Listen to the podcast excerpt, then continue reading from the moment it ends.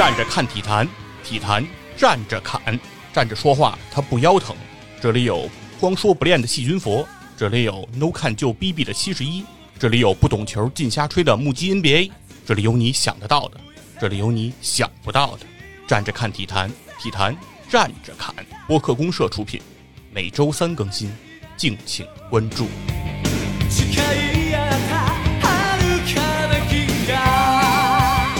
大家好，欢迎来到体坛战战侃，我是细菌佛。体坛战战侃这个节目啊，一开始的时候，我们一直呢说了这么一个理念。说体坛站着看，它是一档泛体育类的节目，它是一档体育类的生活化节目，是吧？我们的话题呢，不能局限于三大球，我们不能把目光只锁定在三大球上，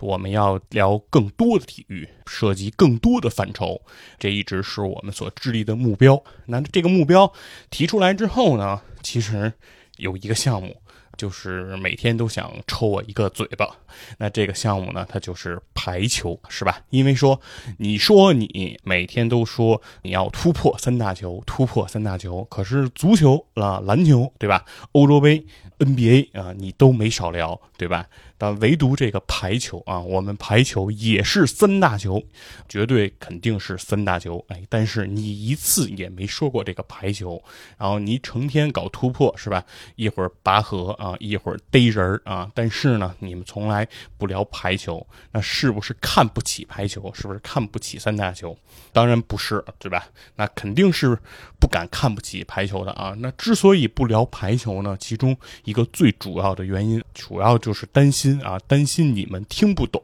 对吧？行，那我摊牌吧啊，不是你们听不懂，其实我自己本人对排球也没那么懂，因为从八零的末或者是到九零初啊这一代人之后，其实我觉得对于排球的呃学生时代的教育，其实我觉得是有所欠缺的。实话实说，我们这一代人。较之之前七零后啊八零初一代，在之前我们父母那一代啊六零年以后的这些朋友来说，其实对于排球的认知和理解来说，其实都差了非常非常的多。那所以说呢，我。来讲排球，或者说，如果讲排球，当然我肯定是着重会讲女排，对不对？因为排球这项运动其实和其他的项目有一个最大的区别，尤其区别于足球和篮球的，就是排球这项运动的女子项目，也就是女排，它的竞技性和它的观赏水平是远超于同项目的男子组别的，就是女排比男排要好看特别的多。这个其实是排球这个项目的特性来决定，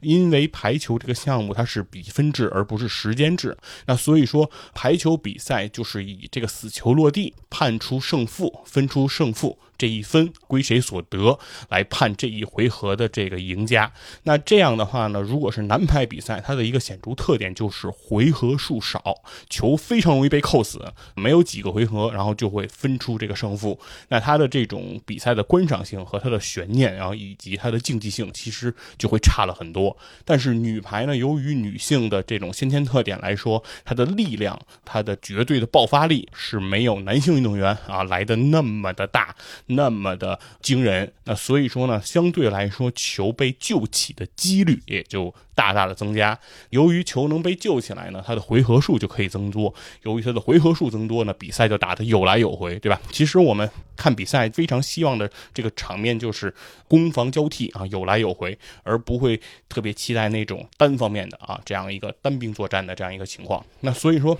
这么来看呢，就是女排的这个项目一定是完全优于男排的。那所以说，如果讲排球啊，无论是从这个我们说女排精神，然后中国女排的这。种优良传统来说，以还是说从这单纯这个项目的这种观赏程度和推荐性上来说，那一定也是女排绝对优于男排，这是一定的。但是为什么迟迟的不敢去讲这个女排呢？那就是因为女排对于我们国人来说，它代表的意义确实是太大了。这个是。对于每一个人来说，它都是非常沉重的一个话题啊。那尤其对于我来说，如果对于排球的知识也好，对于排球的见闻也好啊，都不是我的长项的话，那其实我是很难的开启这个话题。今天呢，其实也是说，借着这个二零二一年六月二十号，中国女排终于又一次啊三比零。在女排联赛中啊，战胜了美国女排，以七连胜结束了女排世界联赛的意大利之行。最终呢，郎平的队伍呢，在这个女排世界联赛中获得了第五名。那基本上这次的意大利之行，这一个七连胜也是郎平的队伍。在东京奥运会前啊，最后的亮相。那下面一场大考，对于郎平的中国女排来说，那就是马上要开始的这个东京奥运会了。那借着这样一个东风吧，借着中国女排又一次的取得了这样一个辉煌的战绩，七战全胜。那同时呢，这也是这个中国女排在奥运会前的最后一次亮相。那接下来对他们的无比期待，都会在东京开始我们的展望。那借着这样的一个契机吧，啊，那我们今。今天呢，体坛战战侃来尝试性的啊讲一讲女排，来讲一讲女排的故事，来讲一讲我理解的啊女排精神，它究竟是一个什么样的一个内涵？今天呢，其实这个现场也是有女性在听着我的这样一个讲述啊，给大家打个招呼吧。嗨，大家好。好来，哎，现场观众 真好。好，那就开始这个故事啊。女排精神它其实是有明确的。文字的啊，这个不是随便我们说这四个字的。女排精神其实它是有十六个字的一个完整的一个阐述，就叫做无私奉献、团结协作、艰苦创业和自强不息。这个是女排精神的一个完整的诠释。那其实我们的所有的故事呢，其实也是要结合着这十六个字的这个所谓女排精神，逐一的来展开。那首先就得先说一下，对于新中国来说，排球项目或者说女子排球项目，它是一个什么样的一个发展历程？它的历史是什么样的？我们从什么地方走来？大家都知道，一九四九年中华人民共和国建国，中国人民从此站了起来啊！从那一刻开始，中国的体育呢也进入了一个新的篇章。但是在五十年代时期呢，中国排球的发展其实是比较落后的，因为在四九年建国之前，中国的排球还是以九人排球为主的这样一个竞技项目。而在国际上的比赛中，排球已经发展为了这种六人排球。这样的一个比赛项目，那也就是说，在很长的一段时间内，中国运动员所从事的排球项目和国际上大赛上的比赛项目，那那就不是一个项目，对吧？人家上场六个人啊，我们上场要九个人，那这个比赛你是没法跟人家打的。所以在很长的一段时间内，其实中国排球是很难适应这个国际排球比赛这样一个规则的。那新中国建立以后呢，在五十年代，其实中国就开始致力于我们要融入国际排联。我们要参加这种国际大赛，在排球赛场上取得我们的荣誉，那我们必须从九人排球变成六人排球。那在这一阶段呢，其实我们也是和这个东欧的一些社会主义国家，包括前苏联，然后进行了多次这种交流的比赛，然后帮助中国队，然后尽快的去适应这样的一个六人排球的这样一个比赛规则。这对于我们来说，其实是一个重新学习的过程。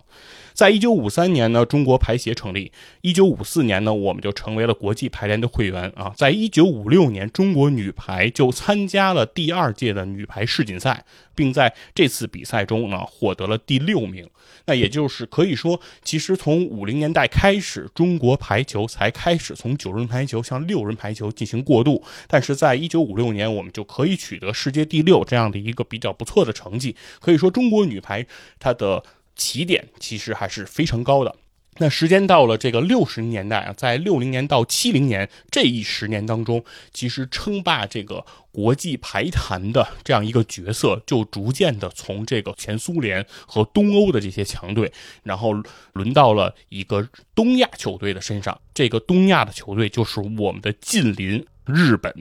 日本当时呢就有这个“东洋魔女”的这个称号啊。日本女排当时的成绩是非常的好，在一九六二年的世锦赛和一九六四年的东京奥运会上啊，日本女排是连续两次夺得世界冠军，并且在六零年代他们还创造了一项纪录啊，这项纪录是一百一十八场国际比赛连胜的纪录。这个说明日本女排的这个当时的国际成绩呢是非常惊人的啊，这个记录呢其实也是非常的吓人。那日本女排之所以能够取得这样的一个成绩呢，是和他们有两大绝技分不开的啊。大家其实都知道，包括现在的日本女排也是有同样的特点，就是日本女排的运动员她的身高的高度是不高的，同时日本女排她的绝对力量是不足的，也就是她的球员其实是在爆发力上和在这种一锤定音的这种强攻上其实并不占优。日本女排的队中也没有这种国际巨。行啊，这种国际上的这种数一数二的大球星的这样一个展现，但是日本女排她为什么能在这个比赛中啊取得这样骄人的一个成绩？那就仰仗着其实她有两项绝技。那首先，她的第一项绝技呢叫做勾手飘球。什么叫勾手飘球呢？这是一个发球的技巧。在排球比赛中，发球是非常重要的一个环节，尤其是在早期的国际比赛当中，是发球得分制。什么意思呢？就是说，只有在你的发球局中你赢下来，你才能得分。如果是在对方的发球局你赢下来，你只能去获得发球权。也就是说，想要得分就必须先发球。所以说，只有发球局你才能得分。但在发球过程中，如果你的发球水平高的话，你会给对方的一传造成很大的。困难，如果对方的一传造成困难的话，那对对方的组织进攻也好，甚至于会直接失分啊，你就能直接得分。所以说发球是非常的重要啊。那其中在发球过程中，一个常用的技术动作呢，叫做上手飘球，那也就是会把手举到肩膀和头之间的这样一个高度啊，用大鱼际将球打过去。那这个样的一个球呢，它的特点是在这个球在空中它会比较的飘，它的落点呢也会比较的飘忽。那这样的话，对手在判断之中，其实他就会有一些困难。那这个球呢，相对接起来就会有一些难。而日本队将上手飘球用了一个更极致化的一个。发展，因为日本运动员的身高高度确实不足啊，他们的个头太矮了。那他们为了在发球上再多抢一些高度，于是他们就把手举过了头顶，然后用鱼际再把这个球打过去。那这样一个球呢，就不再是叫上手飘球了，而被称之为叫勾手飘球，因为手已经举过了头顶。那它的击球点其实就是比一般的这个上手飘球要高出了二十至三十公分。那这样的一个手型的变换呢，就是导致这个勾手飘球它的落点会往往在。对方接球运动员的胸口位置，然后并且这个球在空中的左右飘忽，会比上手飘球更加的剧烈，更加的难接。那首先我们先说一下这个球，如果到了胸口这个位置，其实对于接球运动员是一个非常。困难的事情，它的问题是出在哪儿呢？啊，大家都知道，排球的接球动作其实分为两种，一种是当球的落点比较低的话，那大家会把自己的这个两个拳做成一个空心拳，然后对起来之后，用垫球的姿势，对吧？以下是上，这样把球从下部垫起来，这样的是一个叫垫球动作，对吧？在排球里这叫垫球。那如果球的落点比较高，对吧？一般来讲，比如说在头部、肩部以上的话，那这个时候其实大家会用上手接球或者上手传球的方式来处理这个球。那也就是说，低的球大家会垫，高的球大家会上手来接。那现在的问题就是，如果这个球它恰恰在你的胸口位置，那大家可以想一下，如果你要去采用垫球的时候，你把你的手臂伸直，然后。来到胸口这个位置，你是这个是你垫球的一个最高点。那如果你是要用上手的手型来接这个球，那同时如果在胸口这个位置，这个是你上手手型的一个最低点。那所谓说这个点就是你用两个手型都最尴尬的地方。你的下手的手型你是要把它举到你的最高位，如果你是用你的上手手型，你又要把它放到你的最低位。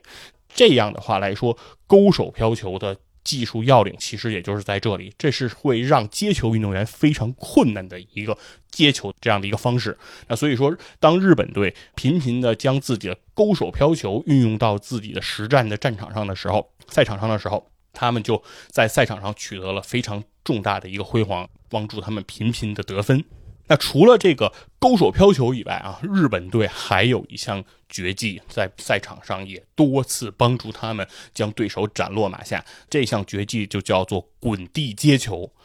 因为排排球比赛中当中把球救起来是非常重要的一项技能啊。因为球一旦落地，死球落地的话，你们作为这个落地一方，那就会失分，那对方就会得分。那所以说，如何能够说当自己的球员在绝对的速度上、敏捷上、在爆发力上都不如对手的时候，能够更好的将球接起来？那日本女队员在这。艰苦训练的之中，逐渐摸索出来了一套结合自己这个身高并不是很高啊，身体重心相对较低，然后这样的话，相对来说用前滚翻、侧滚翻等一项一些技巧啊，可以迅速的。让帮助自己来到位救球这样的一项技术发挥到了极致，所以说，当这个东洋魔女啊，日本队在赛场上比赛的时候，多次多名他们的队员都会用这种倒地滚翻的方式来去救球，来去接球。那这样的一套动作，其实大大的增强了这个日本队的这种顽强性。让日本队多次是转危为安啊！眼看对方就要得分了，然后日本队员一个侧翻，一个滚翻，又把球接了起来。那其实多次的这种顽强的接球，其实就会。极大的摧毁对手的信心。当对手觉得你如此坚韧和顽强的时候，他的每一次进攻其实也就会变得不那么坚决。然后对手的不坚决，其实反而就会给你造成机会，然后就会让日本队在比赛中频频的获胜。那其实日本队之所以能够在六零到七零年代取得这样大的一个成就和辉煌，其实就和他的这两项绝技是分不开的。而中国队呢，当看到了我们的近邻日本是吧，一衣带水的日本队。在国际赛场上取得了如此大的辉煌的时候，其实我们也开始相信说，我们亚洲人、黄种人啊，我们东亚人，其实在排球这项运动上也是可以取得属于我们的胜利的。这项运动它不再应该是白种人、欧美人的天下，虽然他们是由他们来研发、他们来发明的，是由他们来传入到我国的，但是我国在这项运动上是不应该落后的。而且在当时的新中国来说，是急需一项运动来帮助我们的中国站在这样一个世界民族之林，让世界来认识中国，让世界来看到中国的崛起和强大的。那排球是一个非常好的媒介和窗口，因为排球也是三大球之一。那这样的话，其实中国队当看到日本队的成功的时候，那我们也是非常快的就引入了日本这样的一个。学习，我们首先就把日本当时创造了日日本六零年代到七零年代辉煌的这样一个教练，叫大松博文。在一九六四年东京奥运会夺冠之后，在一九六五年的四月份。在周恩来总理的这样一个批示下，就把大松博文请到了中国。在当时的情况下，虽然请大松博文直接成为中国女排的主教练是非常不现实的，但是我们已经尽到了在当时最具前瞻性的眼光的这样的一个作为，将大松博文这样一个世界领先的这样一个教练请到了中国。在大松博文指导中国女排一个月的这样一个时间里，中国女排逐渐。掌握和学习到了大松博文率领日本女排这样的一个精神，那就是其实在现在我们体育总局也一直在沿用的一套方法论和训练方法，那就是所谓的叫三从一大，从难从严从实战出发，大运动量训练。也就是说，之所以日本女排可以开发出。勾手飘球和滚地救球这两项绝技，那是离不开他们非常苛刻的这样一个训练要求，以及非常艰苦的大运动量的这样一个反复的摸索和长时间的重复累积的这样一个运动来造就的这样的一副能力。所以说，其实中国女排之所以能够在八十年代去取得这样的一个辉煌，其实除了我们说的很多精神符号这样的一个艰苦奋斗、这些积极努力的这些呃我们的态度上的、我们的精神力上的这样一个胜利以外，其实在实践当中的方法论上，其实我认为也是非常至关重要的。如果没有这些实践方法论的这样一个指导，那其实中国女排我认为也是很难能够在这个比赛中去取得胜利的。但是说到中国女排在备战之中，然后遇到的这些问题和困难呢，其实还是不得不去讲一些非常残酷的事情。大家在看这个陈可辛导演的夺冠的这个电影的时候，有做这样一个桥段啊，当一个记者身份的人啊，见到了这个当时中国女排的主教练袁伟民，然后他说了这样一个话，他说美国女排已经把计算机应用到了这样一个排球赛场上，他已经把。中国女排的各项技术能力啊，录入了他们的系统啊，并且呢，他们已经开始在用计算机去分析每一个对手的这样一个特点。当大数据的统计会汇入到计算机之后，计算机会根据每场比赛这样的一个特点，然后推演出每一支球队的风格，然后它的技战术的选择，它的。所有的，哪怕是球员的风格、球员的技术特点，以及教练员的能力和教练员的战术选择，也就是说，当中国主教练袁伟民，你现在脑子里所想的一切，甚至都已经到了美国女排主教练的计算机当中。那这个计算机是可以帮助美国女排，哎，如虎添翼，然后做更针对性的训练。那你的所有的训练也好，你的所有的套路也好，可能都会被对方所压制。这个时候，袁伟民问了这个记者一句话，说：“哎，你说的这个机器非常好，我们能不能搞一套？”这个记者告诉袁伟民说：“这个机器我们国家有，但是它现在在中科院，而且它非常大，有几个房子那么大，想要拉到训练场是不太可能的。”那这个时候，其实对于中国女排来说，实质上在我们的硬件条件上，在我们的训练的基础要求上，其实和我们的对手和这些欧美的这些强队来说，实质上我们的差距是非常大的。那这个差距到底有多大呢？其实这件事情就让我想起了我们的抗日战争。在抗日战争当中，其实我们会看到的就是一个准工业国对于一个农业国的战争。那我们和我们的对手实质上就是有着这种世代差级别的这样的一个差距。那在抗日战争当中，有一个非常小的战役，但是它足以去体现出我们和对手之间这种世代差的这样的一个科技水平差的一个体现了。这个场战役的名字呢，叫关家脑战斗。关家脑呢，其实是在这个晋东南一个非常小的一个山坳啊。当时，日寇钢旗大队一共率有五百多人，他在这个关家脑一带来活动。而关家脑一带呢，正是八路军的一个军需工厂的一个范围。而由于日寇的活动呢，我们的军需的供给其实是受到了很大的一个影响。那为了避免我们的军需工厂，然后被日寇所侵扰。那所以说，这个时候对于我们来说，我们是非常希望啊，可以歼灭掉这支钢旗大队。那这样的话，能保证我们的这个军需的一个正常的供应。所以在一九四零年的十月二十五日啊，我们八路军出动了八个主力团，总兵力超过两万人。八路军一共动用了两万人的兵力，向这个日寇钢旗大队来集结。在十月二十九号。总攻打响了，这个总攻呢，一共打了两天两夜都没有啃下来。这个钢旗大队这五百多人啊，我们动用了两万人，也就是四十倍于敌的兵力，但是我们都没有啃下这个阵地。对于我们的这个攻击部队啊，造成了巨大的伤亡。当时的三八六旅旅长陈赓向彭德怀司令提出了能不能放日军出包围圈的这样一个建议。同时，幺二九师的师长刘伯承也提议，我们可不可以放弃这个关家脑战役？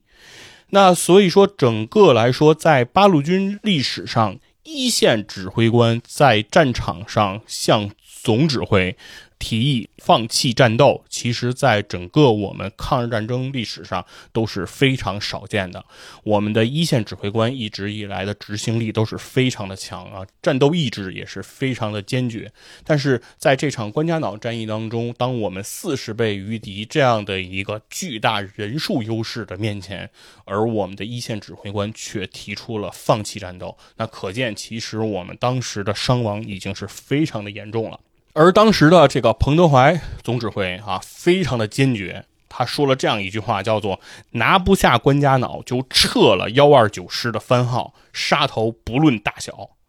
什么意思呢？就是因为刘伯承师长当时是幺二九师师长啊，他提议放弃关家脑战斗，但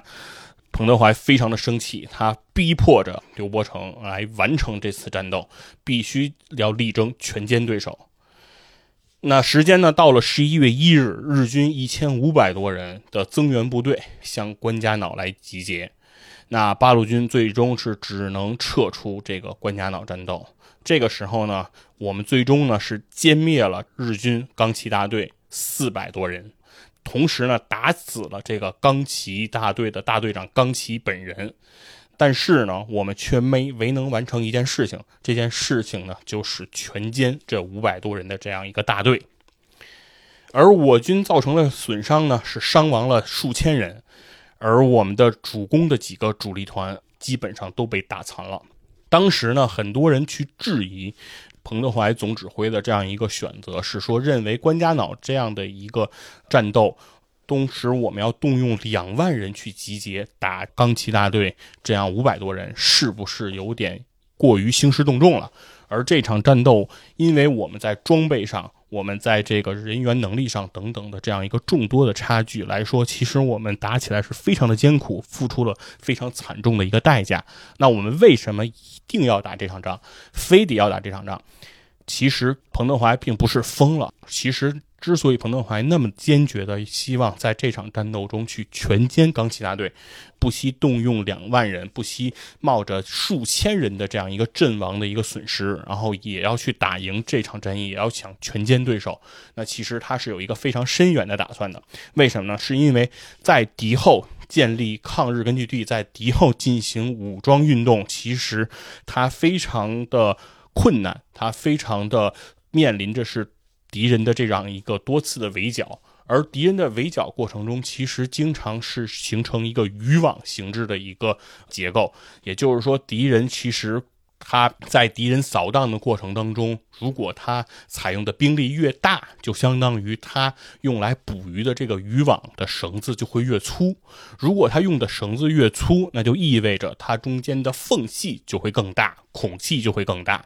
那如果敌人化整为零啊，他的这样一个用的渔网更细。网兜更细，那就意味着它的缝隙就会更小。如果这个时候它缝隙会更小，那我们进行穿插和活动的空间就会受到更大的挤压，对于我们来说就会更加的不利。那彭德怀为什么一定要去全歼钢骑大队的这五百多人呢？他其实就是想向日军去释放这样一个信号：在抗日的敌后，如果是靠五百人规模的大队集结来进行扫荡。对日军来说是不够安全的，也就是说，你的渔网要比五百人要粗才得以成型，否则你的渔网就太细了，就会被崩断。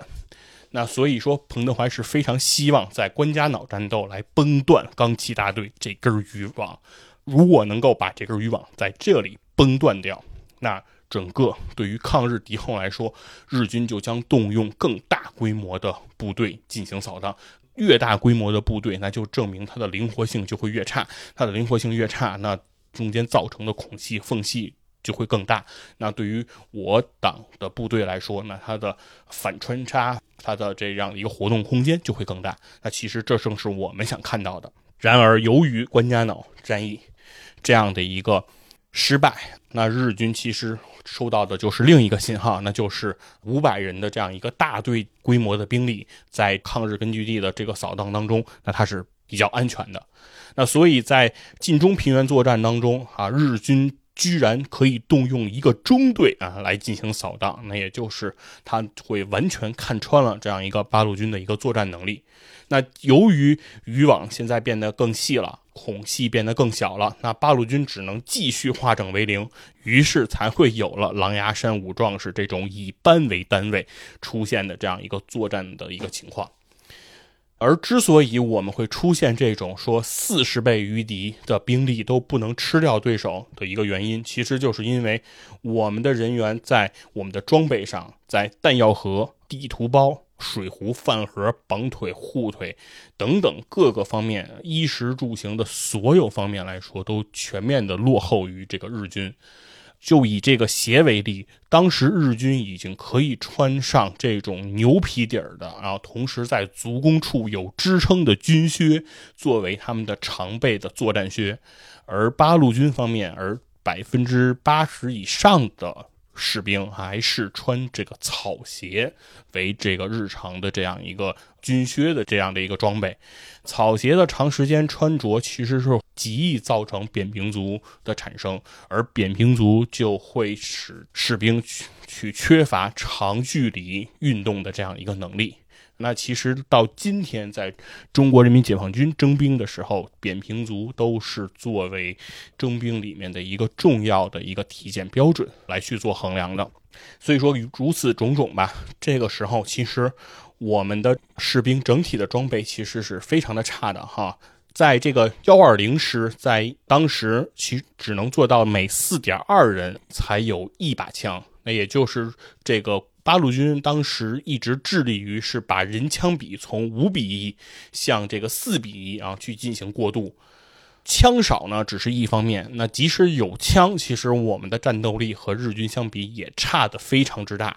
这就是因为我们的子弹的数量也非常的少，在整个八路军有三十五万人军队的情况下，我们的子弹仅有两百万发，我们人均呢只有六发子弹。而日军的装备呢，就是它的标准装备，就是人均一百二十发子弹。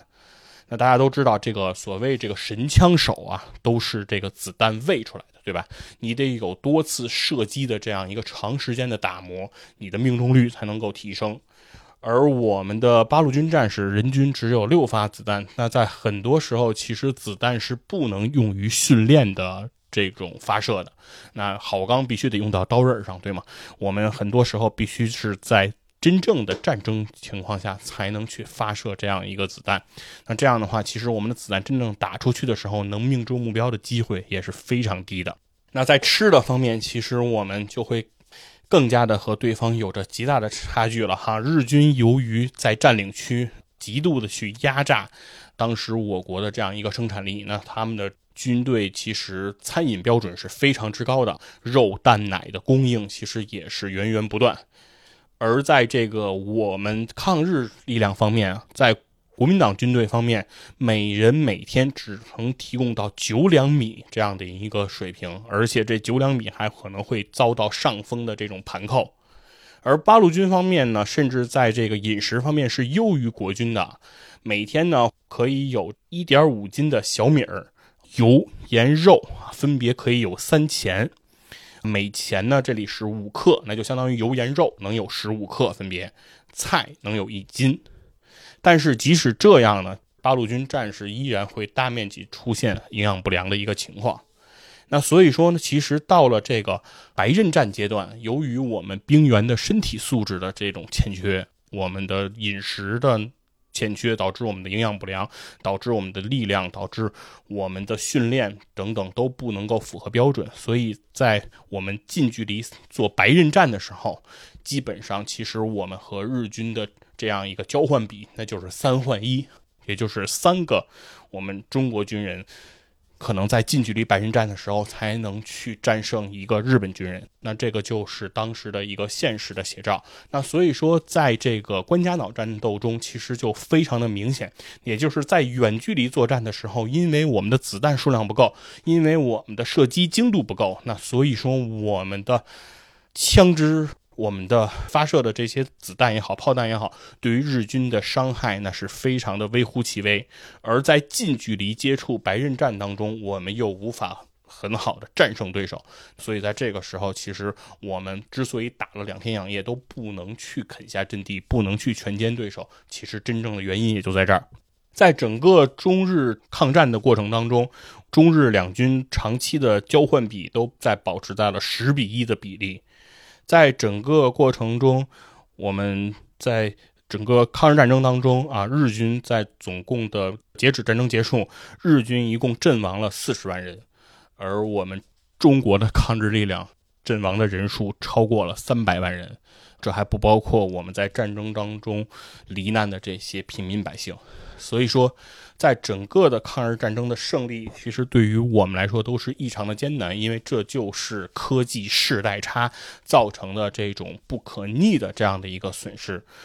所以说，整个抗日战争的胜利来说，其实对于我们整个中华民族，这是一个奇迹，这是一个我们通过用我们的坚持、用我们的智慧、用我们的牺牲去换来的这样一个。国家民族不被敌人敌寇所灭的这样的一个奇迹，无数的先烈在这样一个过程当中抛弃了他们的生命，很多的抗日将领在这个时候说到“国亡我活，我活国便亡”。那为了能够。帮助我们的国家来去撑到我们的希望，那最终其实无数的人他们毅然决然地放弃了自己的生命。那其实正是这些无数的牺牲，最终换来了我们抗日战争这种科技世代差的这样的一个弥补。啊，刚才讲的这一些，其实感觉上跑题会比较远啊，但是其实只是想跟大家说，因为体育在很多时候，竞技体育它就是和平年代的战争。那其实对于当时八十年代的那支中国女排来说，他们所面临的科技时代差和抗日战争时期中日之间的科技时代差是非常相像的。当美国已经开始用计算机来去指导自己的排球队的竞技体育的时候，中国的女排的训练其实连基础的我们的训练装备还不能去满足。当时我们的训练场是用三合土所垒啊，这样的一个建筑结构导致整个夏天的时候，运动场内的气温条件是要比运动场外更加的闷热。更加的不堪，而我们的场地的平整度也是非常的低，所以导致我们每次的滚地救球，我们的队员都会因此而受到更多的皮肉损伤，而更多的皮肉损伤在经年累月的过程中中就会造成更多的感染。那其实对于我们的运动员来说，恢复自己的身体的速度就要比我们的对手要慢得多得多。那同时，我们的运动员在饮食的补给上，在我们的运动伤害的修养上，其实等等方面都比我们的对手要差的非常的多。那所以说，中国女排如果在后面取得的这些胜利，它的取得的原因，它不仅仅其实是源自于艰苦的奋斗、大运动量的训练，而更多的其实是结合我们的特点而采取的这些有智慧的这些方法论的一个胜利。时间来到了这个一九八一年，当时呢是第三届女排世界杯。那在这一次比赛当中，中国女排真正的为中国的三大球第一次拿到了属于中国三大球的第一个世界冠军。当时在日本大阪举行的这样一个最后一场比赛的时候。一上来，中国队先声夺人，已经是二比零领先。那这个二比零其实已经标志着中国女排已经在世界杯夺冠了。因为算小分儿，即便后面的这场对日本的比赛我们输掉，我们也已经是冠军了。但是呢，在后面的比赛中发生的这个情况呢，却得到了一个惊天的逆转啊！在这个。决赛的这场比赛中，我们先是二比零领先，但是日本队很快把比分又扳回了二比二。那这个时候，其实比赛就来到了最关键的第五局。那在第五局比赛的这开始之前，袁伟民教练呢就跟所有的这个女排姑娘说了这样一句话：说大家去想一想，你们去想一想，你们现在在哪儿？如果这场球你们输了，你们会抱憾终身的，即便你们拿了冠军。如果是在这个场地上输给这个对手，你们也会非常的遗憾，因为在这个场地上的这个对手呢，就是日本。中日之间的这种情绪，其实是多少年其实也不太可能去平静对待的，对吧？那所以说，那在这个时候，姚伟民给了郎平非常高的一个重任啊，希望郎平能够把中国女排扛到自己的肩上。郎平呢，也是不负众望。在这届比赛中，尤其在这场比赛当中，通过自己的扣球，为中国队带来了世界杯的冠军，也带来了对阵日本队的这样一个胜利。郎平呢，是一九七八年十八岁的时候加入中国女排，那在这个郎平的身高呢是一米八四，她的摸高有三米一七，这个其实是中国女排当时高大化的这样的一个发起和标志。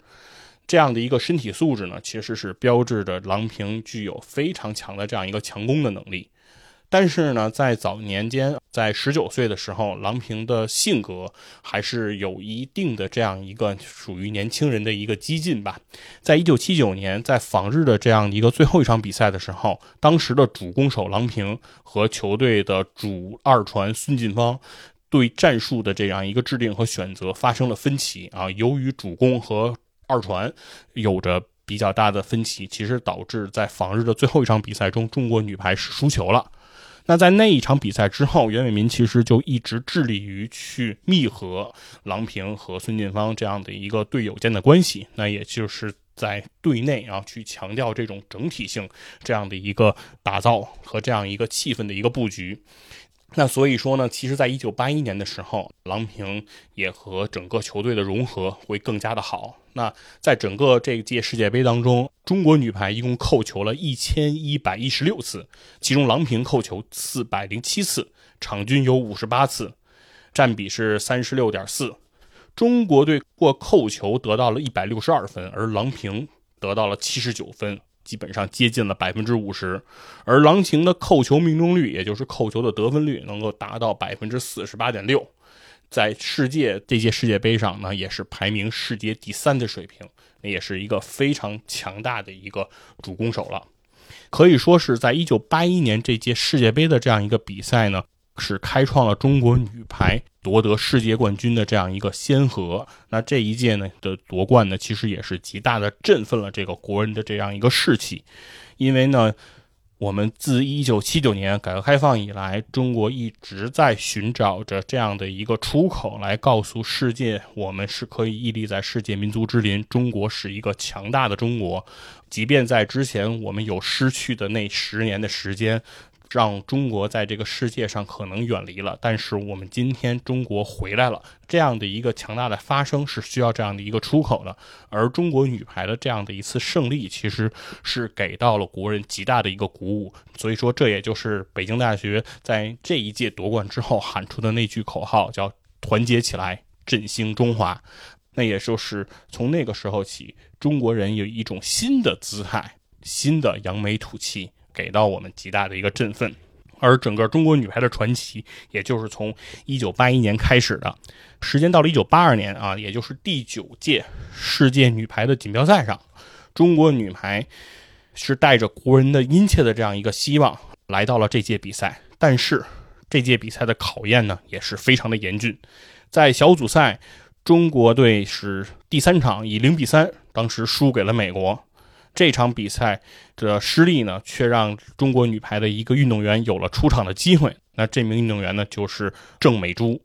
当时袁美民呢，果断的啊，靠这个郑美珠来顶替了状态不佳的陈招娣来打接应二传。大家都知道，在整个世界排坛来说，接应二传这个位置，其实一直以来都是中国队的一个短板啊，尤其是我们说到。马上要出征东京奥运会的这样一支中国女排，她的实力是非常的强的，但是在接应这个位置上，依然依依然是中国女排和世界主流来说的一个短板。那其中的一个问题是什么呢？其实是从老女排陈招娣那个时代开始，陈招娣作为一个接应二传，她是被称之为叫保障型接应，也就是她的职责更多的会在防守和这样一个串联上来发挥自己的作用。那也就是陈招娣接一传的能力是。相对比较强的，但是世界主流的接应二传，往往他们现在是不接一传的，因为他们往往是作为球队最主要的得分点、主要的主攻方向来培养的。那所以说，这个就是保障性的接应二传和攻击性的接应二传之间一个最大的一个区别了。而其中这个郑美珠呢，可以说是当年老女排时代少有的这样的一个进攻性的一个接应二传。郑美珠的身高呢只有一米七二，但是呢她却被称之为球仙，大家可以看到她的这种天赋异禀。而且他的这个球路呢变化也是非常的多，所以说他在这个二号位上啊，可以打出非常变化莫测的进攻，也就是实现了这种接应可以得分的这样一个强有力的得分武器的这样的一个作用。那所以说，当中国队的对手都将这个陈招娣作为这个中国队保障型接应这样一个特点摸得很透的时候，那袁伟民教练当时果断的啊，用这个郑美珠。替换了陈招娣，发挥了这样一个意想不到的作用，那使得中国队在这个第九届的世锦赛上又继续夺冠。这个是一九八二年。那时间到了这一九八四年洛杉矶奥运会上，中国女排啊又一次出战。这一次呢，首先是在小组赛就遇到了美国女排。这个美国女排呢，在小组赛三比一战胜了中国女排。当这个。中国女排在决赛再次见到这个美国女排的时候，其实内心是非常的紧张的，对吗？因为我们在小组赛中刚刚输给了对手，这个时候由中国女排在这个面对美国女排，首先在首局取得十四比九的领先局面的时候，竟然被美国女排一口气儿追到了十四平，大有这个逆转的势头。那这个时候，如果让美国女排，赢下了首局，那有可能在这个心理上，在之后的发挥上都会给中国队造成非常不利的影响。那所以这个时候，中国队果断的啊，袁伟民教练又果断的派出了一名选手，这名选手的名字叫做侯玉珠，来自福建，身高一米八四，他是一名主攻手。侯玉洲他有一个特别强的大招，这招的名字叫做上手硬式勾飘球。哎，在刚才我们介绍这个东洋魔女的时候，说过东洋魔女的这个绝技叫做勾手飘球，对吧？那就是把球会举过头顶的这样的一个飘球。而侯玉珠她将这个勾手飘球进一步的发挥，变成了这个硬式勾飘球这样的一个发球的特点呢，它会平冲、快速，并且非常的飘逸，而且它会过网急坠，落点准确。这个发球相当于什么呢？就相当于这个 C 罗的直接任意球，是不是？相当于这种落叶球，啊绕过人墙以后急速的下坠，对于守门员来说是非常困难的一个扑救的一个任意球。那对于其实接这个侯玉珠发球的队员来说也是非常难接的。那刚才说了，就在这美国队一口气追到十四平的时候。侯玉珠就上场了，关键时刻，侯玉珠开始发球，神奇第一发呀！美国女排啊，以为侯玉珠这个球出界了，所以说所有人都捏呆呆的站在当地啊，没有人去动，因为这个球认为直接发出界，中国队应该是丢分，但没想到这个球却稳稳的落回了界内，十五比十四，中国女排领先一分，拿到了局点。神奇第二发。侯玉珠又发出一球，这个球哈是又飘又转又快，就落到了这个美国女排两名队员的结合部。这个时候，当时已经被中国队的这个发球搞得这个惊魂未定的美国女排，送给了中国女排一个探头球。手疾眼快的郎平啊，就是一个重扣，直接十六比十四拿下了首局。那之后，中国女排呢势如破竹，十五比三、十五比九，再胜两局。刷了美国队一个三比零，将这个首枚奥运冠军收入了囊中。可以说，侯玉珠呢上场时间呢短短几分钟，就用自己的发球提升了中国队的战斗力，而且呢杀伤力也是极强。那通过这样两记发球，直接摧毁了整个美国女排的这样一个斗志，帮助中国队将这个冠军收入了囊中。那随后，在一九八五年的世界杯和一九八六年的世界杯。这样的比赛当中，中国女排又两次拿下世界冠军，实现了在国际排坛上惊人的五连冠，就是世界杯、世锦赛、奥运会这样一个大赛连续的夺冠，一共有五次之多。那其实回到刚才我们说的，说中国女排之所以能够在这样的一个艰苦的条件下，在我们有科技世代差的情况下，在我们的训练环境。极其严苛的这样一个情况下，还是能够取得这样的辉煌和荣誉。首先，其实是和我们刚才提到的“三从一大”的这样一个方法论，就是从难、从严、从实战出发大运动量的训练的这种方法是分不开的。同时，其实也是中国女排一直在坚持的专业制胜这样一个业务精湛的这样的一个标志性的这样一个坚持的传统啊，是分不开的。其实我们在看中国女排、老女排这样五连冠期间的很多纪录片、很多的这样的一些报道文学的时候，其实里面都会记录到了一点，就是中国女排运动员非常注重。赛前和赛后对于比赛录像的这样的一个判断和分析的这样一个过程，然后在这个整个的奥运比赛、世界杯比赛和世锦赛比赛期间，啊，中国女排的运动员会集中在房间内，来去跟着电视上的这样一个对于比赛录像的一个重放来进行这种分析和讨论，对每一个技术环节的手型进行这样的一个掌握。是把手绷得紧一点，还是松的软一点？回球的时候，我们是把手压到四十五度，还是压到三十度？都是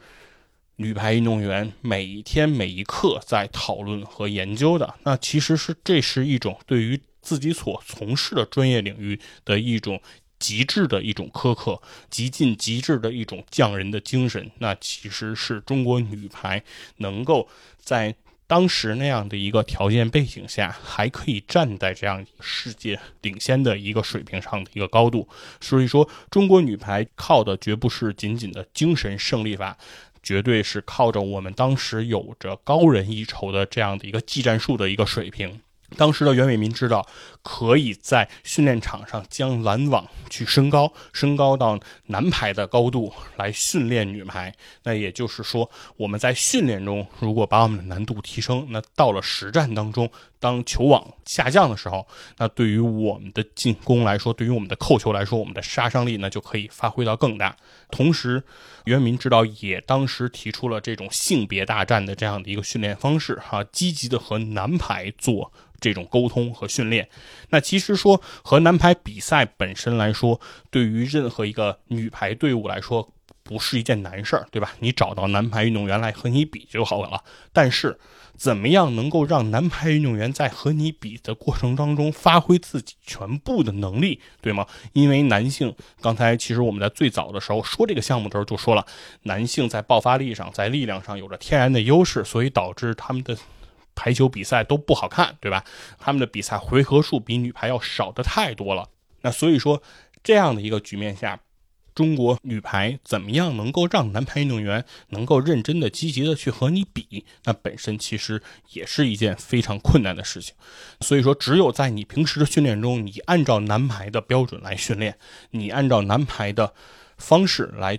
训练自己的队员，那只有在那个时候，那你的对面如果是男子运动员的时候，他们才会认可你可以和他们堂堂正正的比上一场，他们才会发挥自己全部的实力来和你进行比赛。那所以说，以上的这些方法和方式，可能是中国老女排在那个时代真的能够站在这个国际领先的这样一个地位上真正的原因。除此之外，其实女排精神还代表着很多很多的内涵。比如说，其实时光马上就到了两千零四年，在两千零四年的时候呢，是中国女排的又一个高光的时刻。但在此之前，其实中国女排经历了整个九十年代的一个沉沦。在整个的九十年代当中，中国女排的成绩其实是非常的不好，在多次的世界大赛中。给到的表现都没有啊，符合国人对于中国女排的期望。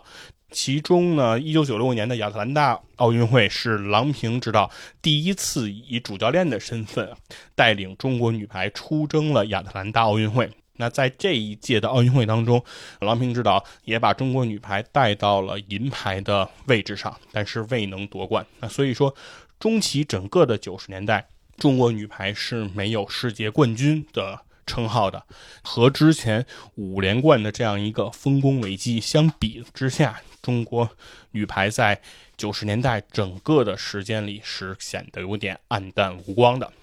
但是呢，到了两千年之后，一个教练的名字他出现在了人们的视野当中，那就是陈忠和。陈忠和呢，正是老女排时代在郎平、孙晋芳、张荣芳他们那个时代代表中国。取得那个五连冠辉煌时期呢，中国女排不可或缺的一个陪打教练，他是作为男性作为女排的陪练的身份，一直在跟随着这支球队取得的这些辉煌的成就。他一直以这种假想敌的成分来给中国女排进行各种各样的这样一个训练。那所以说，对于老女排的各种精神来说，对于老女排取得的荣誉来说，对于老女排当时经历的所有的困难来说，没有人比陈忠和更加的熟悉，没有人比陈忠和更加能够理解如何在困难中去让一支队伍来崛起。所以说，当陈忠和来接手这支队伍的时候，所有人都给了他特别大的一个期望。但是陈忠和最有争议的事情，也就是在他刚刚上任的时候就发生了。那个是两千零二年在德国的第十四届世锦赛。当时呢，中国队在赛前的目标是想希望在这届比赛中力争进入前四名，把中国队带回到一流世界强队的行列当中。但是呢，在小组赛上，中国队却做了一个这样的选择：为了能够在之后的淘汰赛里跟意大利和俄罗斯。不在同一个半区，所以呢，中国队选择故意的输给了希腊和韩国，目的呢就是避开这样比较强大的意大利和俄罗斯，也就是中国队打了两场假球。那这样呢，中国队呢确实如愿以偿的啊，顺利的在淘汰赛阶段避免的过早遇上意大利和俄罗斯。让自己能够得以跻身了四强啊，最终去完成了我们赛前制定的这样一个目标。但是，陈忠和的这样一个战术选择，这样的一个战略选择，在当时遭到了整个国内媒体乃至国外的啊，像荷兰女排和巴西女排啊这样的影响到他们切身利益的这样的一个排名的这样一些女排的国家的这样的一个口诛笔伐。当时所有的。国内媒体其实都不能去理解中国女排为什么会在这样的一个比赛中选择以打假球的方式来去争夺更好的名次，为了避免碰到更强的队伍而去故意的输给了希腊，输给了韩国女排。那这个是当时所有的人是所不理解的，而当时其实对于。陈忠和来说，我认为，其实，在他的内心深处也有着他的一份理解，就是，其实，在竞技体育当中，其实大家的目标都是结果导向的，谁都是希望去取得更好的成绩的。所以说，去选择和挑对手来说，其实，在竞技体育上并不少见，对吗？在足球比赛当中，我们见到很多说，为了避免和更强的对手过早的相遇，可能会在小组赛阶段最后选择去输掉比赛，去拿小组第二，而不是。小组第一啊，这样的话呢，避免和更强的对手更早的相遇。这样的比赛我们也不是没有见过。那在篮球赛场上呢，对吗？我们也经常会见到说，在 NBA 常规赛阶段，然后最后的。末段去为了选择挑对手，可能会去放弃自己，比如说第三名的排位，然后去让自己的排名下到第四名。这样的话呢，自己在首轮的对手呢就是第五名，那自己在下一轮的对手可能是打第一名和第八名之间的胜者，而不是可能会自己更不愿意碰到的第二名等等。其实很多时候在这种职业体育当中，我们见到了太多这样的选择，我们都会觉得无可厚非，但是。中国女排它不一样，中国女排是中国人的期待，是中国人的目标。中国女排代表着的那十六个字的精神，就叫无私奉献、团结协作、艰苦创业、自强不息，对吗？中国女排代表的叫做团结起来，振兴中华。那如果一个在比赛中去为了自己的个人利益、自己的眼前利益而去选择在小组赛打假球来输给对手，来去获利的话，我们无法在一个精致的利己主义者面前去喊出那句“团结起来，去振兴中华”。我们无法和这样的人来进行团结，可能是当时所有国人之所以来口诛笔伐陈忠和的一个更大的一个原因。是我们无法见到一个 永远正确的、永远高行着这样一个旗帜的一支队伍，然后在比赛中发生这样哪怕有一点争议的这样的一个行为，可能都是我们所不能去容忍的。所以当时在这件事件发生之后，陈忠和的帅位实质上是遭到了空前的挑战，甚至于一度已经爆出啊陈忠和可能会离任这样的一个新闻。然而，在年底进行的釜山亚运会上啊，陈忠和带队夺得了金牌。那这样的一次夺金，是帮助陈忠和终于去延续了自己的帅位，保障了他没有因为啊零二年世锦赛打假球这样的一个故事啊，提前终结掉自己的传奇。那时间到了两千零三年的时候，那个时候陈忠和其实。在两千零三年，可以说是浇灭了所有之前对他的一切质疑。在那一年的瑞士女排精英赛、世界女排大奖赛和亚锦赛三项国际大赛中，陈忠和首先率队拿到了冠军。那这样的一个表现，其实让所有人都忘掉了德国的十四届世锦赛故意输给希腊和韩国的不快。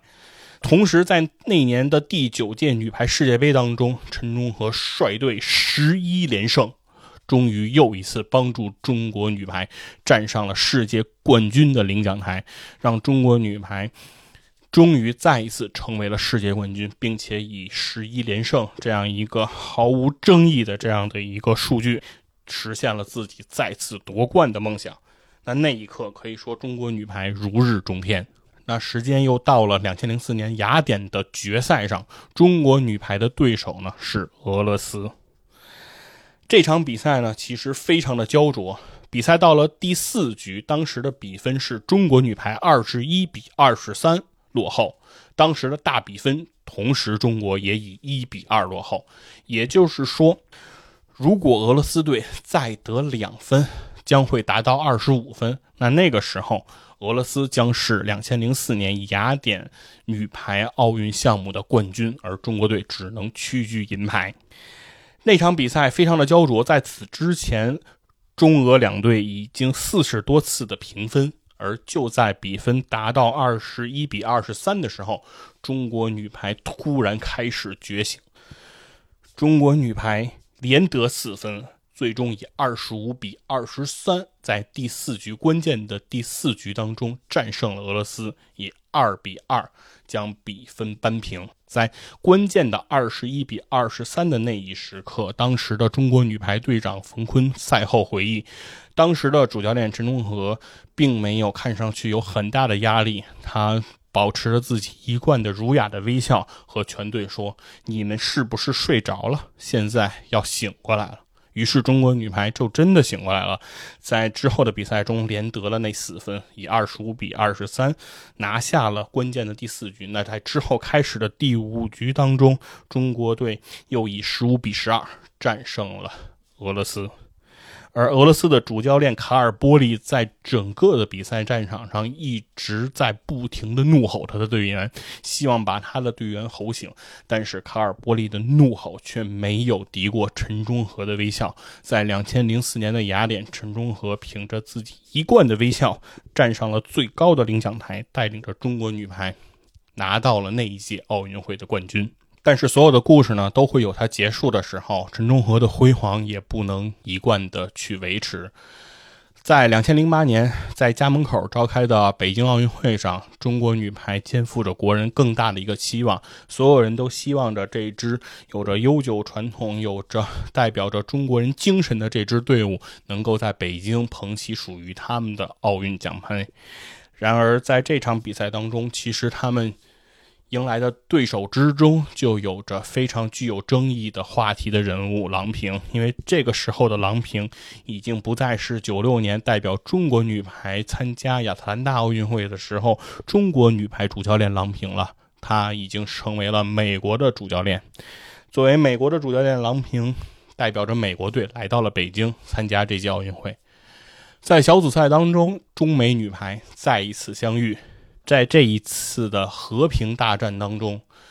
郎平率领的美国队依靠着拦网防反的这样一个优势，将陈忠和的中国女排先落马下，三比二的比分，郎平战胜了陈忠和，并且在这届比赛当中，美国队最终是在决赛中不敌巴西，拿到了北京奥运会的银牌。而中国队呢，则是在半决赛提前遇到了巴西，也败下阵来，只得到了这届比赛的铜牌。那可以说，在小组赛的直接相遇和最后的总成绩的排名，陈忠和两度赋予了自己的老朋友郎平。不知道这是不是一种命运的安排，来告诉所有人说，中国女排的下一个巅峰，那就是会在郎平的手里去展开。因为时间到了两千一三年，郎平终于在中国女排上任了。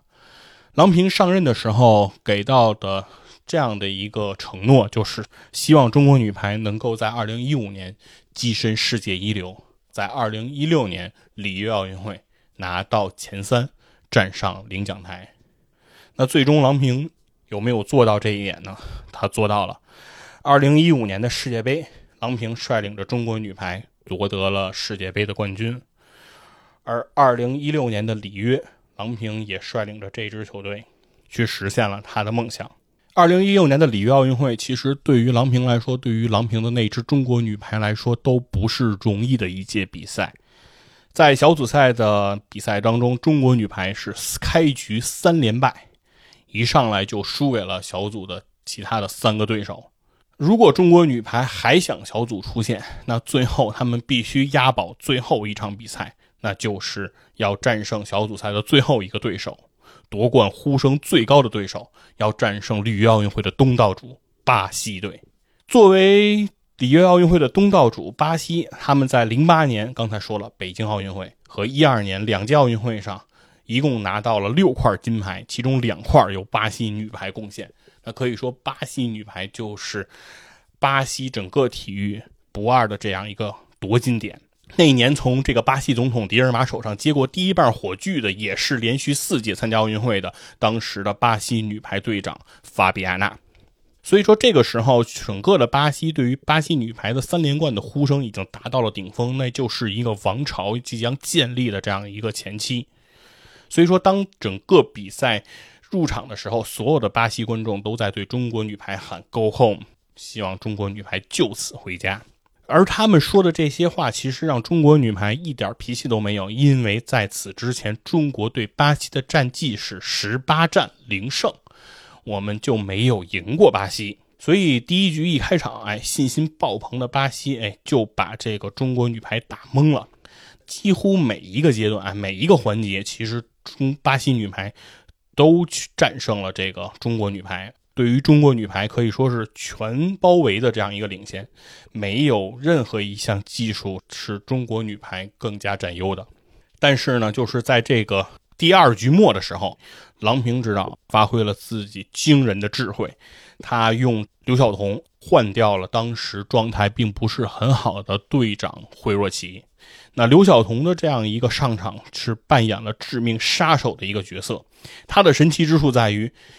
进攻，他实现了十九扣九中没失误，进攻成功率达到了百分之四十七点四，从后排杀到前排，他怎么打怎么有。第二就是十二次发球冲击力很强，彻底扰乱了巴西防线，造成巴西女排一攻质量大幅下降。第三就是十八次一传无一失误，也就是作为主攻手，其实经常是对手找你的一传的一个得分点，也就是认为主攻手他会接一传，防守能力会有所欠缺。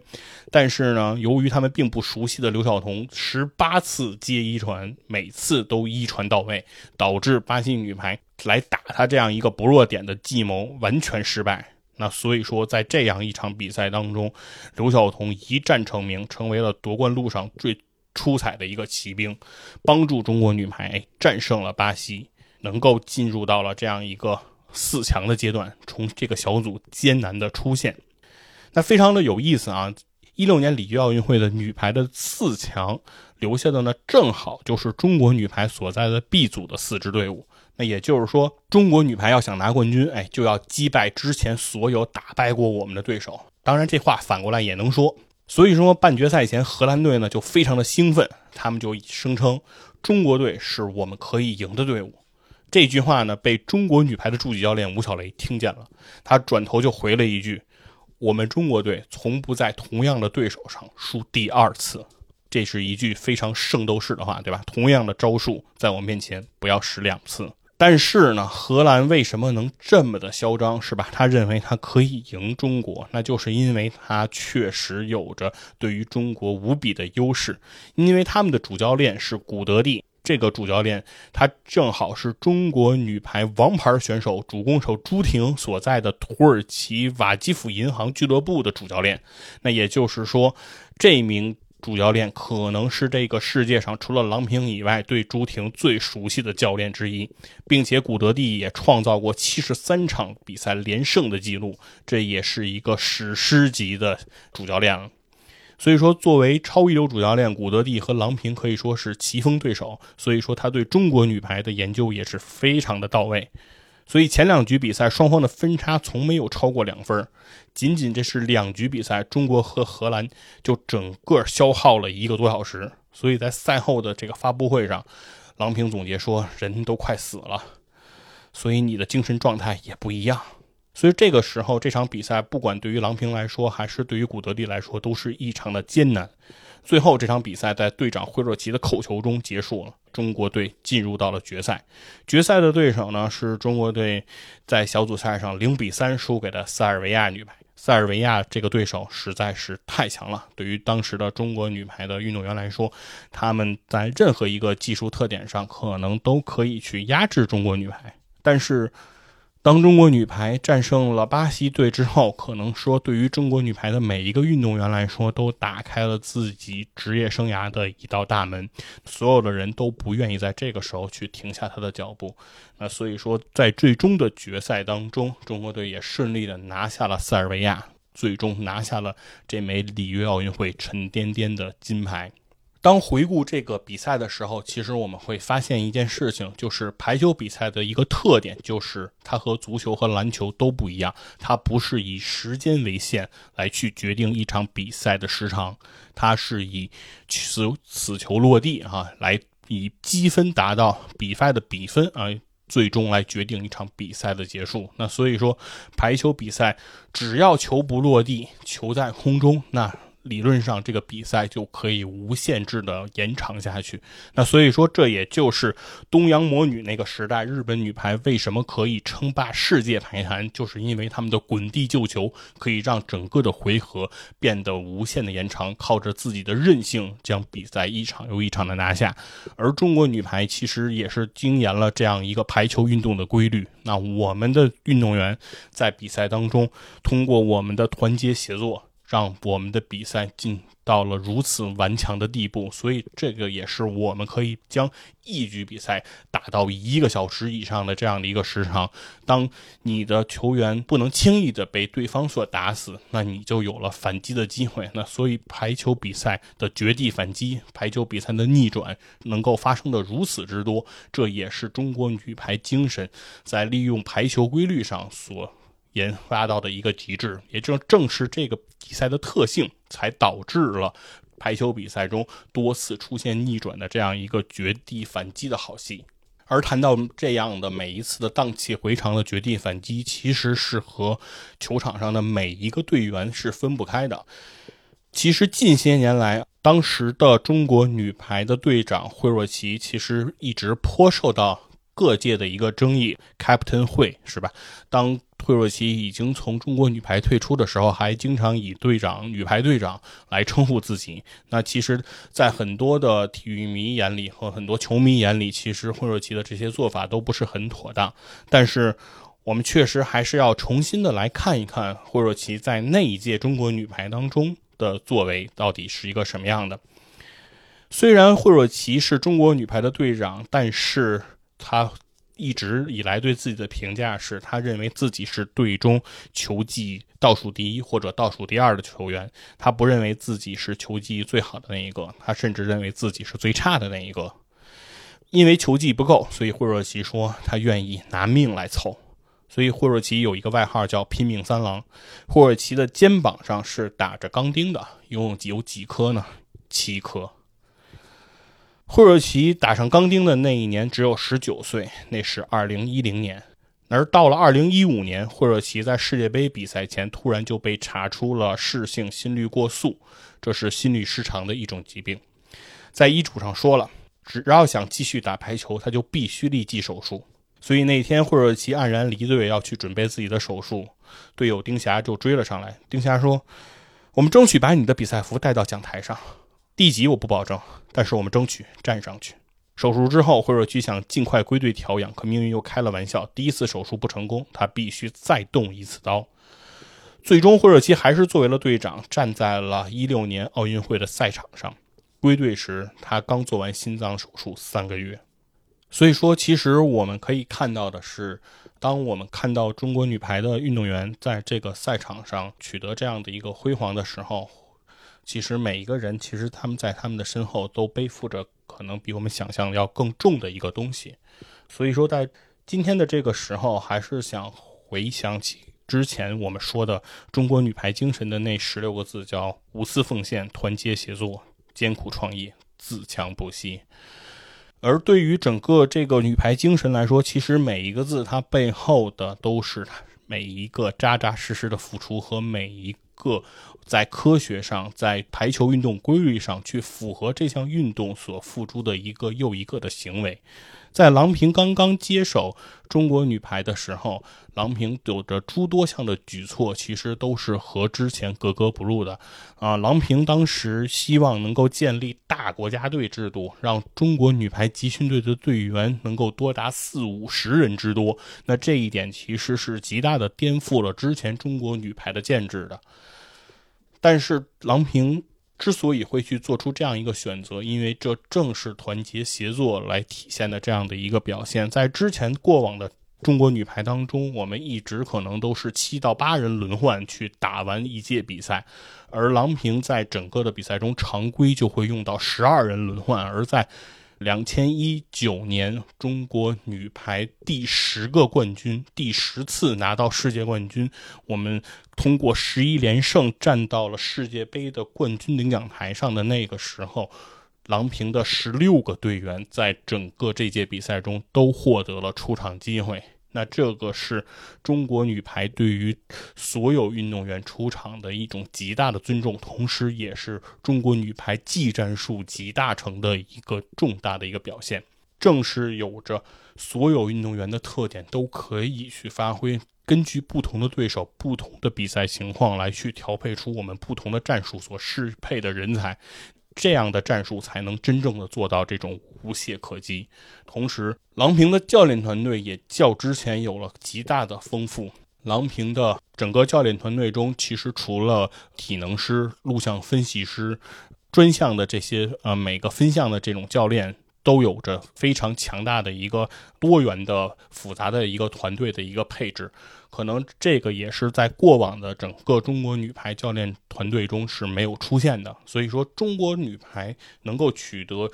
之前现在这样的辉煌，那就是依靠着的是其实每一个专业环节的环环相扣，每一个。环节中不遗余力的这样的一个付出，中国女排不仅有这些女排的运动员，不仅有郎平，其实还背后有着一个非常强大的一个专业的团队。中国女排的录像分析师是可以二十四小时被整个球队来服务，随叫随到的。这个录像分析师也是中国女排运动员魏秋月的丈夫，两个人在。婚礼之上的时候，其实郎平又一次恭喜了他们能够拿到2016年的里约奥运会金牌。这一幕是郎平又一次在奥运会之后再提到这一枚金牌，再一次流下眼泪的时候。整个这支团队其实是离不开所有人为了这样同一个目标，然后去把自己的每一份对于这项事业的经验。这项事业的爱来付去付出，才能够达到的这样的一个情况。所以说，整个中国女排并不是一个鸡汤，并不是一个口号，并不是一个听上去就很热血，但是你却看不见摸不着的一个精神上的一个指引。它实际上其实是告诉我们，只要你想在你的领域里获得哪怕一点成就，你都要去研究这个事业这项。事情本身的规律是什么？你要去沿着这项规律中找到能够最专业的那条路，找到能够最直接的的提升的方式。如果我们和对手有着实力上的差距，我们和对手有着基础条件的差距，我们也要希望通过提升我们对这项运动独特的理解，来去弥。补我们的差距，能够在我们有的地方，我们去超越我们的对手。那这个其实才是真正女排精神能够到带给我们的。马上东京奥运会就要来了，马上郎平的队伍会再次出发，会站在东京奥运会的舞台上。那我们相信，这支无私奉献、团结协作、艰苦创业、自强不息的中国女排会继续给我们带来一个又一个的精彩。同时，我们也知道，中国女排并不是只有在赢的时候才具有这种女排的精神，而中国女排只要在赛场上的每一次拼搏，他们在赛后的每一次训练，其实都在书写这样一个精神的延续。我们喜欢中国女排，不是因为他们会去赢球，而是因为他们在每一天。对于这项事业的热爱，就可以激发着我们去在我们的领域里去完成我们的热爱。可能这是我们真正去喜欢中国女排的一个原因。非常感谢今天大家能够收听这一期的《体坛站着看》。这一次对于中国女排的故事，可能并不能讲得非常的专业、非常的详实，但是这是尽我所能，我想告诉大家我对中国女排的理解。谢谢大家。